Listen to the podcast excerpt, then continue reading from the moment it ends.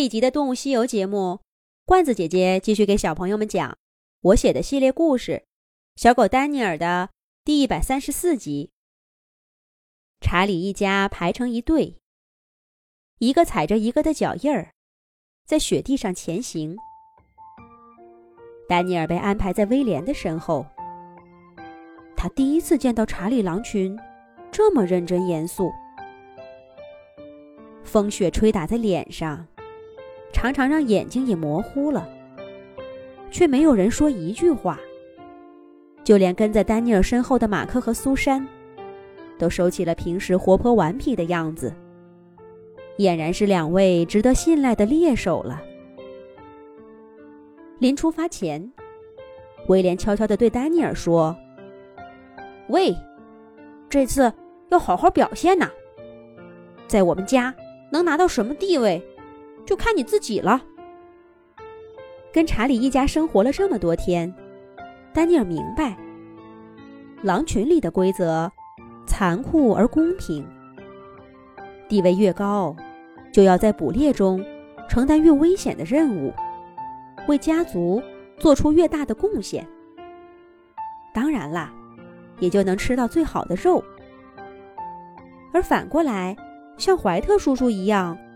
每次捕猎都负责辅助和扫尾，那就只好乖乖的，最后一个吃饭。威廉当然希望他带回家的朋友是一位优秀的猎手，可丹尼尔自己的心里却砰砰砰的直打鼓。嘎嘎！又一堆乌鸦飞过了头顶，通报驯鹿的最新位置。大头的查理赶紧调转方向，加速向前追。很快，在一个小小的山谷带，他们看到此次捕猎的目标物。不过这次的驼鹿，并不是一只，而是一小群。这些鹿似乎很累，个个都昏昏欲睡。只有个头最大的一只，机警地看着四周。那是鹿王。在食物短缺的冬季，其他驼鹿都尽量减少活动，把能量消耗降到最低。只有鹿王必须时刻保持活力，保护整个家族的安全。鹿王很快就跟查理四目相对，他的眼睛里立刻闪现出惊恐的光。啪嗒嗒嗒。鹿王躁动地跺着雪地，发出警报。其他驼鹿马上从昏睡状态中醒来，凑在一起往山坡上跑。那些个头不大的小鹿被围在队伍的中间，保护起来。查理低吼了一声：“追！”整个狼群兵分两路，向鹿群包抄过去。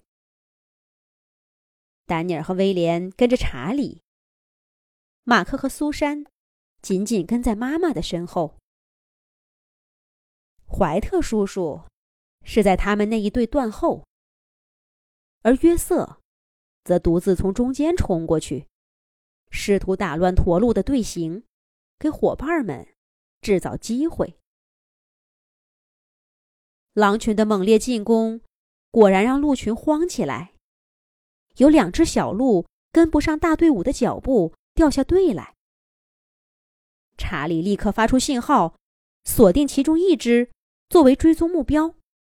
不过鹿王也不是那么好惹的，他很快就指挥着调整队形，重新把两只危险的小鹿护在中间。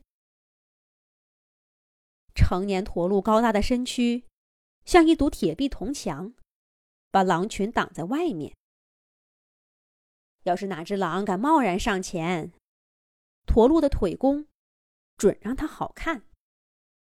打造好完美队形的驼鹿家族不再慌张，干脆停下来，在山谷中心跟狼群周旋。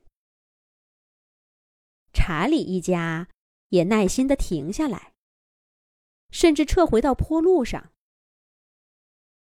给鹿群留出了空间。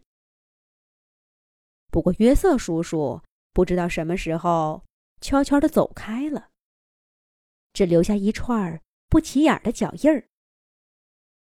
山谷里的冬天，寒风阵阵。在这种地方，等待一个未知的结果，是对耐力最大的考验。而狼群最不缺的，正是耐力。时间一久，鹿群渐渐放松警惕。鹿王几次提醒，却没什么用。特别是那些被保护起来的小鹿。开始变得有些躁动不安。进攻！查理忽然低声发出信号，狼群猛地向山谷中心冲过去。鹿王看到这情形，赶忙紧急召唤同伴们逃跑。可这一回，他们的退路也被堵死了。约瑟收到狼群的信号。早就从另一个方向夹击过来，趁鹿群不备，冲了上去，将他们严密封锁的阵型打乱。被分出来的鹿妈妈，贴身保护着自己的孩子，看准机会重回大队伍。鹿群也想办法过去接应。然而这一次，查理一家盯上的，并不是那些小鹿。而是一只刚刚成年的母鹿。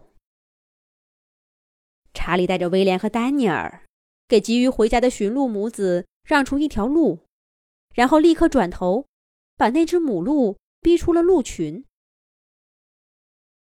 约瑟和怀特在前方接应，伊莎则带着两个孩子，堵住了退路。母鹿只好向着狼群给他留出的唯一方向狂奔。一场生与死的追逐就要开始了。那是什么样的呢？我们下一集讲。